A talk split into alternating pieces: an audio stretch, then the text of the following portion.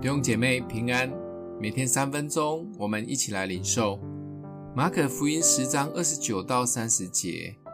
耶稣说：“我实在告诉你们，人为我和福音撇下房屋，或是弟兄姐妹、父母、儿女、田地，没有不在今世得百倍的，就是房屋、弟兄姐妹、母亲、儿女、田地。”并且要受逼迫，在来世必得永生。有一位少年得志、很富有的年轻人来找耶稣，很有诚意地问了耶稣一个很重要的问题：如何承受永生？其实耶稣早就知道这位少年的来历及造门，一针见血的就要他卖掉所有的财富分出去。这个年轻人。连挣扎都没有，就离开了。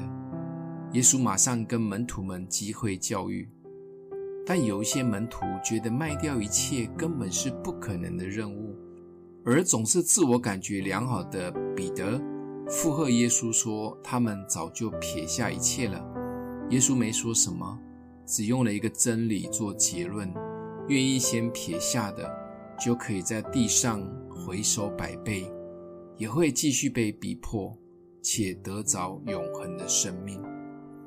先撇下是进入蒙福的第一步，当然可以撇多少，就是我们一直有的挣扎。耶稣的撇一得百的数学逻辑，有多少人真的相信且能经历呢？当然，这里不能只单单就物质上来解说，不然也太好赚了，也会失望太大。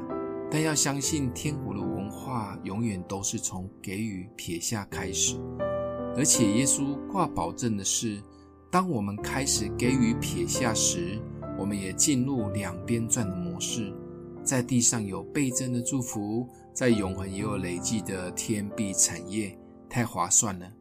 想一想，撇下对你来说容易吗？曾经为主撇下过什么吗？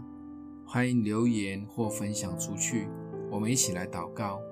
爱我们的父，求主帮助我们看见天国的产业不仅在地上，也在天上。